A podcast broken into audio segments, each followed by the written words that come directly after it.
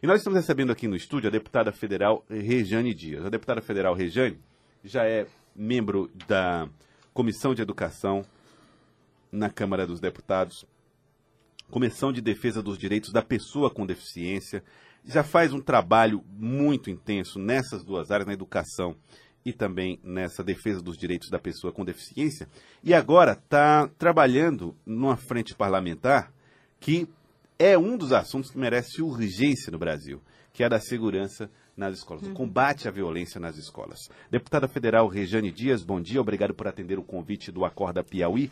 Como é que essa, por que é tão urgente tratar desse assunto? Os episódios recentes do Brasil que mais provocaram repercussão e que fizeram com que fosse tão urgente debater esse assunto. Bom dia. Muito bom dia, Joel. Bom, bom dia, Osmo. Bom, muito bom dia a todos. Dizer que é um prazer muito grande estar aqui com vocês e aproveitar para poder prestar conta ali do nosso mandato na Câmara Federal.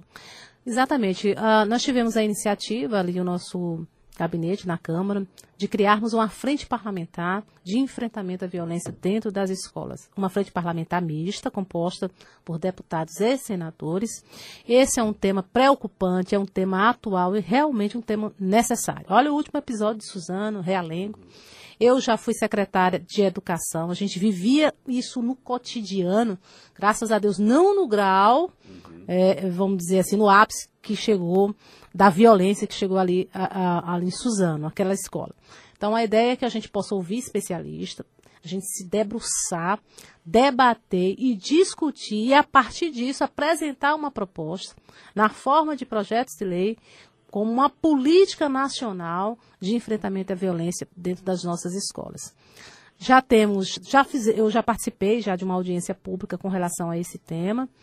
E o que nos chama a atenção é exatamente a necessidade de se ter assistência de psicólogo e assistentes sociais, que se o aluno deixa de ir para a escola, tem que saber o porquê. Sofreu bullying? O que, que aconteceu? Ele está passando por um processo de depressão?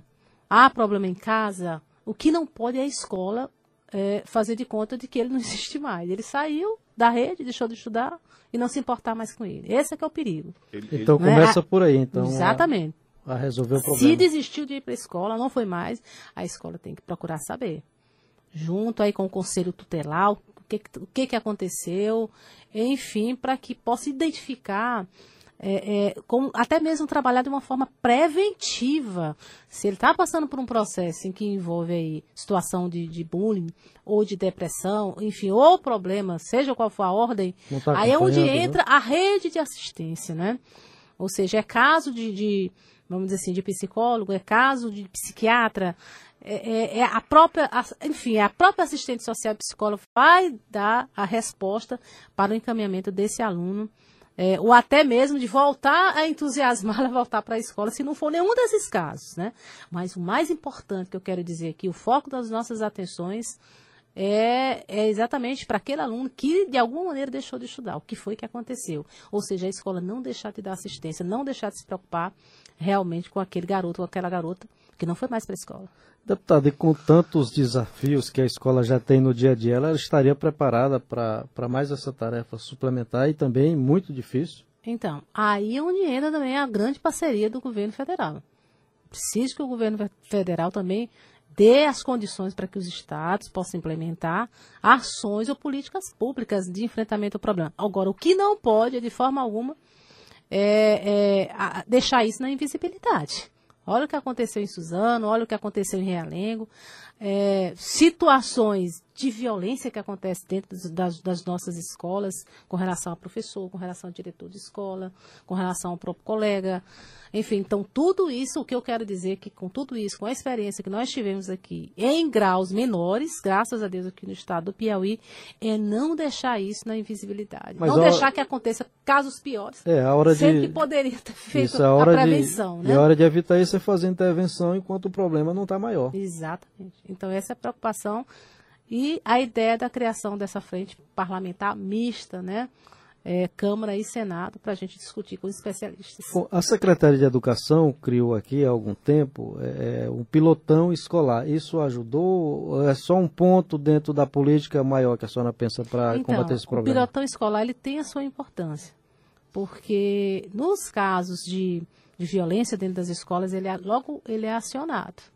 Então, é, faz esse trabalho, além do trabalho preventivo, com palestras, mas também ele, ele atua nos casos em que aconteceu realmente, de fato, é, algum tipo de violência dentro das escolas. Na época que eu cheguei na Secretaria de Educação, ele era um contingente bem, bem pequeno de, de, policiais. Então, nós tivemos o cuidado de conversar com o governador, ampliar, melhorar do ponto de vista da estrutura de viaturas, é, de equipamentos necessários ao bom desempenho do trabalho deles. Então, fizemos isso junto às gerências regionais aqui de Teresina, onde passaram também até um telefone direto é, a, ao próprio pilotão. Depois também foi criado outras ações aqui na Secretaria, em parceria com a Secretaria de, de Segurança, no sentido também de ir aprimorando é, essas políticas públicas aqui no estado do Piauí. Além da, também, eu tive o cuidado de colocar, por exemplo, psicólogo na, nas gerências regionais. Agora, precisa continuar e ver de que forma a gente pode aprimorar, aprimorar, melhorar, até mesmo com base nessas discussões que nós vamos iniciar aí, vamos avaliar tudo isso, né? E quais são as perspectivas para essa frente de segurança das escolas que a senhora vê lá dentro do Congresso? Quais são os passos que devem ser dados? É, essa, essa frente ela tem tido assim, uma boa né? adesão, né? uma boa adesão lá dos, dos deputados. Mostra é um problema o quê? também que nacional, eles né? têm interesse e eles querem discutir realmente o problema. Então é como já falei, eu acho que depois da conclusão dessa frente parlamentar nós vamos ter uma ideia né, da situação do país como um todo. Queremos visitar essas escolas onde houve é, essa, esses casos, como Realengo no Rio de Janeiro, como Suzano, né? Queremos visitar, conversar com os professores, conversar com a direção da escola, entender, entender né? bem o que foi que aconteceu ali e, a partir disso, desenvolver políticas públicas. Deputada Regiane Dias, os ouvintes também estão mandando mensagens pelo 999961053. O Pedro Neto está dizendo: Bom dia, gostaria de que a deputada desse uma olhada na situação das escolas na cidade de União. Algumas delas estão fechadas, outras com um aspecto abandonado está pedindo aí providências, deputada. Ah, ah, tem sido comum esse tipo de, de, pedido, né, depois que a senhora já deixou a secretaria, na condição de deputada federal, para que olhe para esse ou aquele município que enfrenta um tipo, algum tipo de problema? É, teve situações aí, nós, nós é, tivemos o cuidado de melhorar muito o aspecto das escolas, que estava numa situação muito precária, né? Ou seja, foi pactui extra, além do pactui regular, mensal para as escolas foi para poder exatamente melhorar essas situações, vamos dizer assim, mais urgentes. Um teto, né, retelhamento, uh, mato, pintura da escola, né, reparo dos banheiros. Então, esse recurso é para foi para isso. Então, melhorou bastante. Além das reformas, que foram 300 que estavam paradas, uhum. junto ao FNDE, e tivemos cuidado de, vamos dizer assim, é, é, de melhorar a, a, as informações junto ao FNDE através do CIMEC, é, que não havia informação nenhuma, não, não tinha engenheiro visitando as obras para fazer as medições, então nós fizemos isso. Tanto é que foram investidos, se eu não me engano, aí aproximadamente mais de 100 milhões na recuperação desse, desse, desse ativo que estava lá, disponível, mas que precisava ter medições, né? Precisava realmente os engenheiros voltarem para as obras. Então foi feito isso. Vamos pegar bem que o exemplo da, do Disseu. Olha a situação que estava a escola Disseu aqui em Teresina. Caiu os pedaços, né?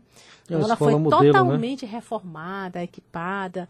Aquela escola profissionalizante ali do Disseu, uhum. obra inacabada, que hoje é uma escola belíssima, né? Uma escola profissionalizante atende mais de mil alunos com vários cursos profissionalizantes integrados ao ensino médio.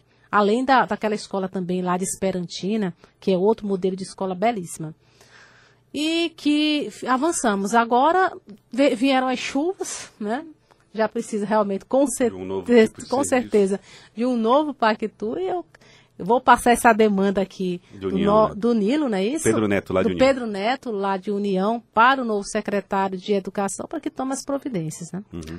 É, deputada, além da questão da educação, outro tema que também é muito caro, a sua atuação parlamentar, política atuação pública. Né? Antes de ter mandato, já cuidava disso, é a questão da defici do deficiente, é, da pessoa portadora deficiente. E a senhora também conseguiu aprovar um projeto da carteirinha do autista. Como é que vai, como é que isso vai funcionar na prática? Então, Jorge, muito importante essa, é, é, a carteirinha de identificação do autismo, né?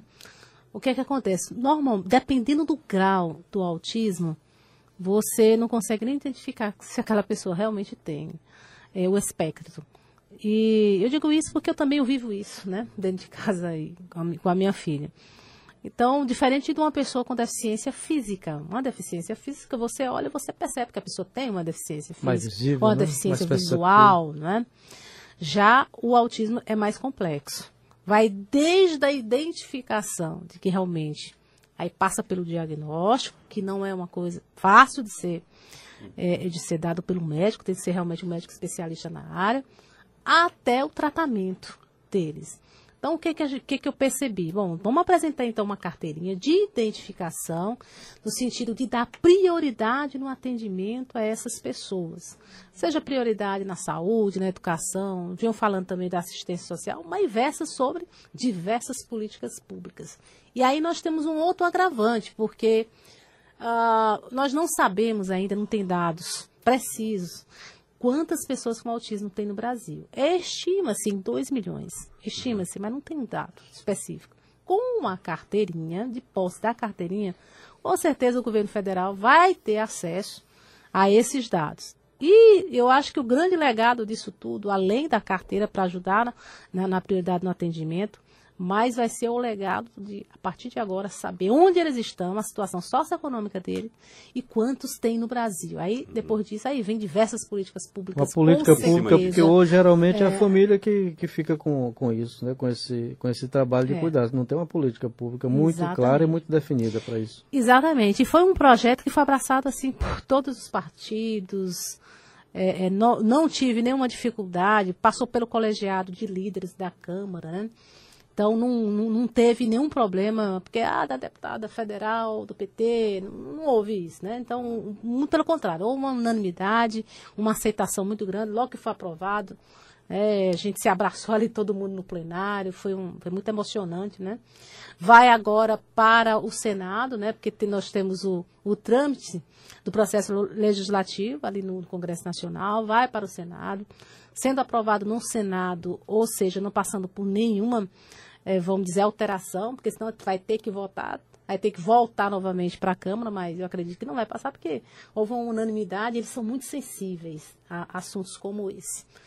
Passando, portanto, aí pelo Senado, que aí vai para a sanção é, do presidente da República. Eu uhum. creio que vai andar rápido, vou estar acompanhando outros deputados também que atuam é, nessa comissão, porque nós temos grandes deputados atuando na defesa dos direitos da pessoa com deficiência, com muita veemência, vão estar nos ajudando para que ande rápido e que seja logo expedida essa carteira, porque ela é muito importante, ela, ela, ela é necessária para tá. esse segmento da nossa sociedade. Eu queria agradecer, deputada. Muito obrigado pela participação conosco aqui no Acorda Piauí. Obrigado por ter vindo. Ah, eu que agradeço. Estou sempre